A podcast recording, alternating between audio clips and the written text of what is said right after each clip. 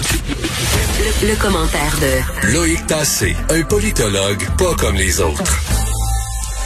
On parle des nouvelles internationales avec Loïc Tassé. Bonjour Loïc.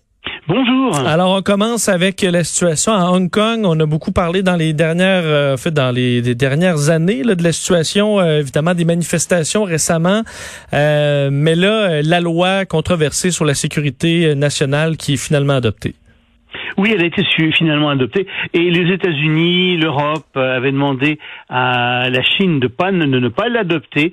Ils l'ont fait. C'est sorti en fait dans des journaux chinois. On n'a pas véritablement euh, le détail encore de la loi. Ça va sortir, j'imagine, bientôt. Mais il y, a, euh, il y aurait une soixantaine d'articles dans cette loi. Donc, c'est une loi qui est assez costaude. Qu'est-ce que ça implique pour, pour, les, pour les, les citoyens?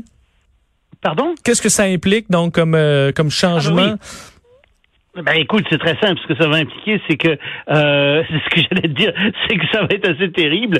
Euh, donc, euh, ce que ça va impliquer d'abord, c'est qu'il va y avoir une surveillance policière euh, de, de, de, des conversations des citoyens.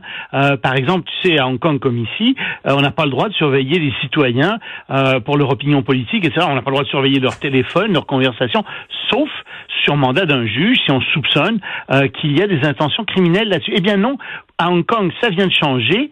Désormais, ce qui va se produire, c'est que euh, il y a une organisation de sécurité dirigée par Pékin installée à Hong Kong qui va pouvoir suivre toutes les conversations téléphoniques de tous les Hongkongais, surtout de ceux qui sont en faveur de la démocratie ou qui critiquent le gouvernement de Pékin. Donc on rentre, on va rentrer dans la vie privée des gens et malheureusement euh, le, système judiciaire de Pékin, euh, de Pékin, de Hong Kong ne pourra rien faire contre ça parce que contrairement à ce qui se passe dans le reste de la Chine, à Hong Kong même, le système judiciaire est très indépendant. Il y a vraiment un système de loi qui découle d'ailleurs du système de loi britannique, qui est tout à fait respectable.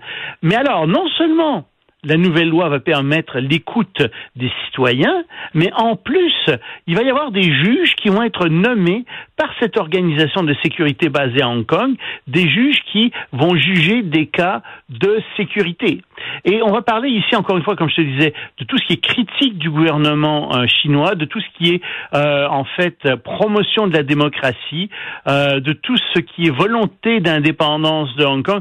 Tout ça, c'est rentré dans la loi de la sécurité nationale. Ça passe sous le terme de sédition.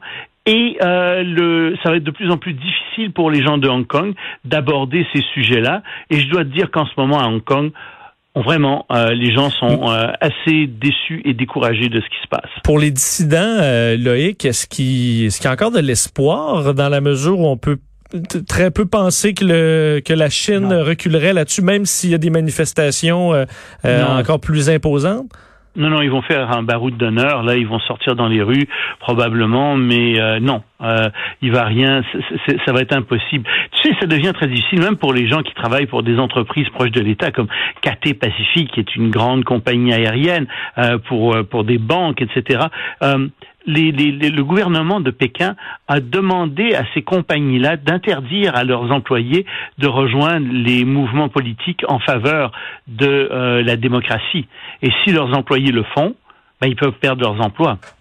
C'est c'est très très sérieux et donc les gens euh, ben, vont être terrorisés, vont avoir peur de parler, ils vont avoir peur de se faire emprisonner, ils vont avoir peur de perdre leur emploi.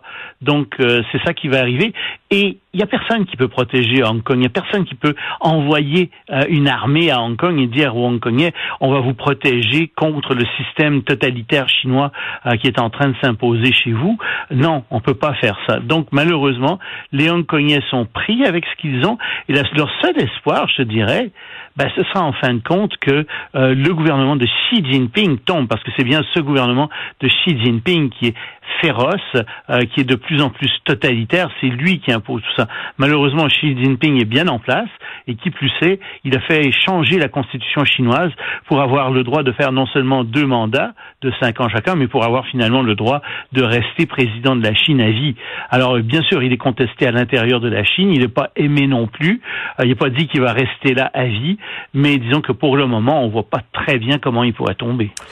Euh, L'Europe a été frappée, euh, bon, beaucoup par la pandémie, tout comme chez nous, mais la Grande-Bretagne, euh, entre autres, y a goûté pas mal. Et bien, ils sont en mode relance de l'économie, un peu comme comme chez nous, alors que oui, la pandémie n'est pas terminée, mais on essaie de penser à la relance.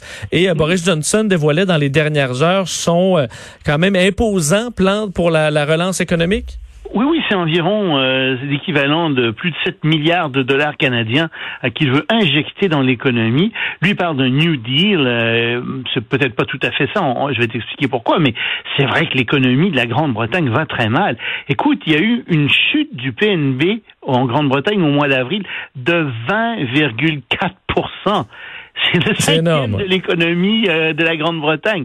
Alors, c'est, ça va vraiment très mal. Il y a beaucoup de chômeurs, évidemment. Et, et, donc, euh, il faut qu'ils remettent les gens au travail. Et c'est pour ça qu'on parle d'un New Deal dans ce sens-là. Oui, on remet les gens au travail.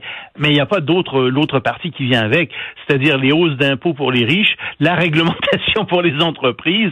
Ça, c'est pas dans le New Deal de, de, de Boris euh, Johnson qui est, qui est très conservateur. Mais alors. On met de l'argent donc dans, dans quoi? Les hôpitaux, l'éducation? Dans les hôpitaux, c'est ce que j'allais dire. Dans les écoles dans les collèges, euh, il va construire ça. En fait, euh, il y a beaucoup de projets qui sont qui étaient plus ou moins sur la glace qu'on va essayer de débloquer. Entre autres, tu vois, il y a des lignes de métro, lignes de métro au nord de Londres qu'on veut construire. Euh, il y a aussi l'aéroport de Heathrow qu'on veut peut-être agrandir. Tout ça, ça fait partie de ces mesures-là. Et Boris Johnson promet tiens, ça va te faire penser à quelqu'un, pour on promet d'alléger tout le processus réglementaire, ah. que ces projets sont implantés rapidement.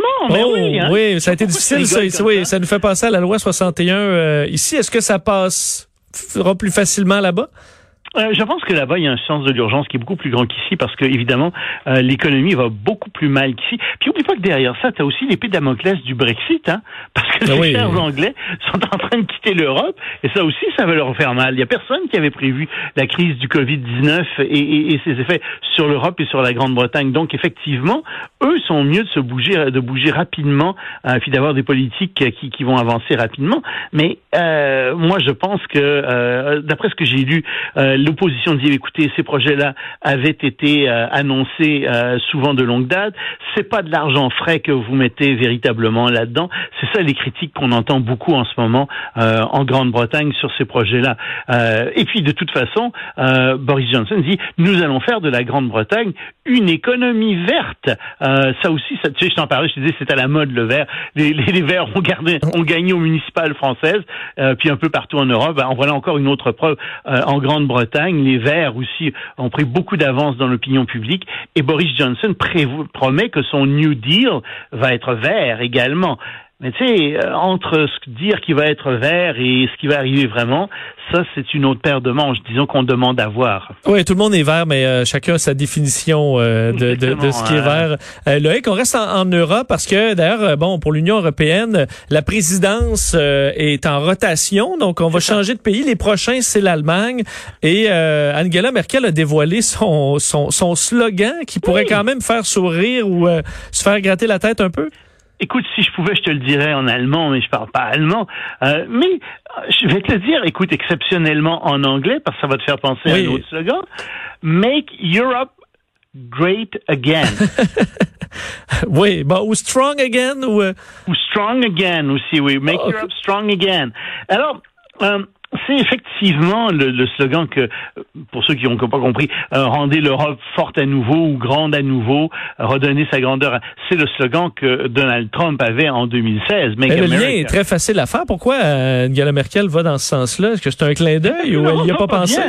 Non, l'Europe va vraiment pas bien. Moi, j'aurais choisi autre chose parce que je pense que Trump n'a pas véritablement une bonne presse autour du monde en ce moment. Euh, mais et, en plus que je peux pas vraiment dire que Trump a rendu l'Amérique plus forte depuis qu'il est là. Euh, ça, ça me semble pas véritablement une bonne idée de faire ça. Mais c'est, c'est le problème, c'est que l'Europe est complètement déchirée. Euh, tu as toujours les pays du nord de l'Europe, dont l'Allemagne, euh, qui veulent pas payer pour les pays plus pauvres. Ça a toujours été comme ça, mais avec la crise du Covid-19, c'est encore pire qu'avant. Euh, ils se demandent si les pays du Sud vont pas finalement prendre avantage des pays du Nord et ils veulent pas allonger l'argent trop. Alors ça, ça c'est des, des, des des gros problèmes. T'as quand même le Brexit dont je parlais tout à l'heure qui va se concrétiser, euh, qui va se concrétiser d'ici un an. Et ça aussi, c'est un véritable problème que les Européens ont. Comment est-ce que ça va être négocié? En période de Covid aussi On ne sait pas très très bien.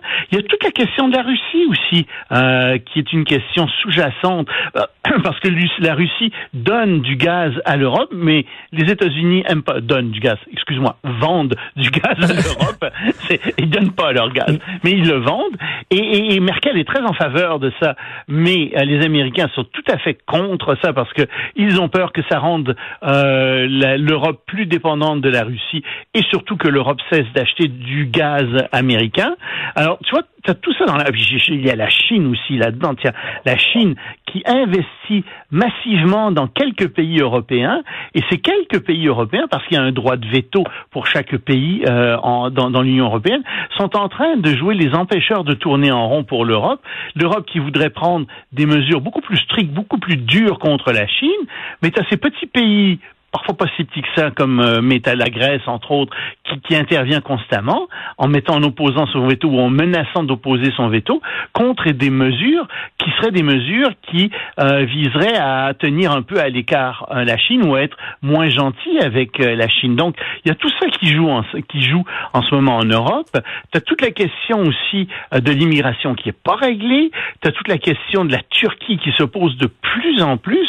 Erdogan, on l'a vu, fait des pressions euh, en Libye euh, et ça va amener ça peut-être une autre guerre à la frontière de l'Europe. Donc c'est une année véritablement extrêmement dure et difficile pour l'Europe, une Europe qui a beaucoup de difficultés à trouver une unité, une Europe qui est qui va être d'accord euh, dirigée par l'Allemagne, qui est le plus grand pays économiquement de l'Europe, mais avec à sa tête Angela Merkel qui s'en va. Et, Angela Merkel est sur son départ.